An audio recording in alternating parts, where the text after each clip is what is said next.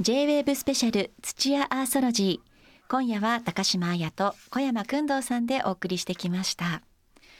江戸時代から学ぶ自然との共生。君堂さんいかがでしたか？いや本当に江戸ってこんなに学ぶことがたくさんあったんだと思いました。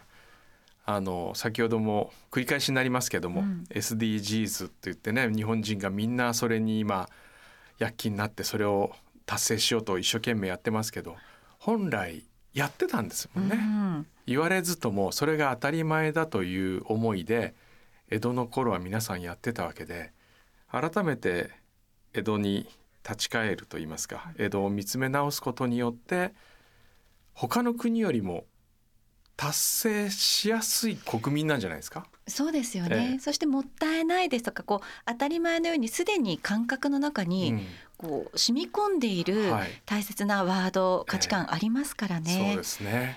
あの、ま、内側に目を向けたり、今日本にある価値観改めてこう探ってみる知っていく、はい、そして私たちは伝えていくっていうのも大切だなというふうに思いましたね。ね。あと北林さんに教わりました中今という言葉ね。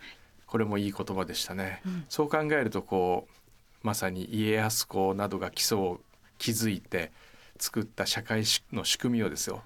我々今それを受け取って、うん、これをまた次のね運送につなぐために。8代先まで。8代先まで。中今と運送はいい言葉でした。今日お送りした内容の一部は1週間後の3月28日よりポッドキャストでお楽しみいただけます。詳しくは番組ホームページをご覧ください。J-WAVE スペシャル土屋アーソロジー。地球は先祖から譲り受けたものではなく子孫からの借り物。改めてこの言葉を胸に刻みたいと思います。また次回お会いできる日まで。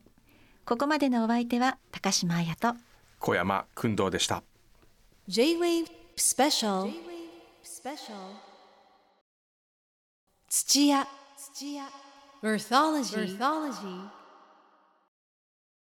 This program was brought to you by 土屋コーポレーション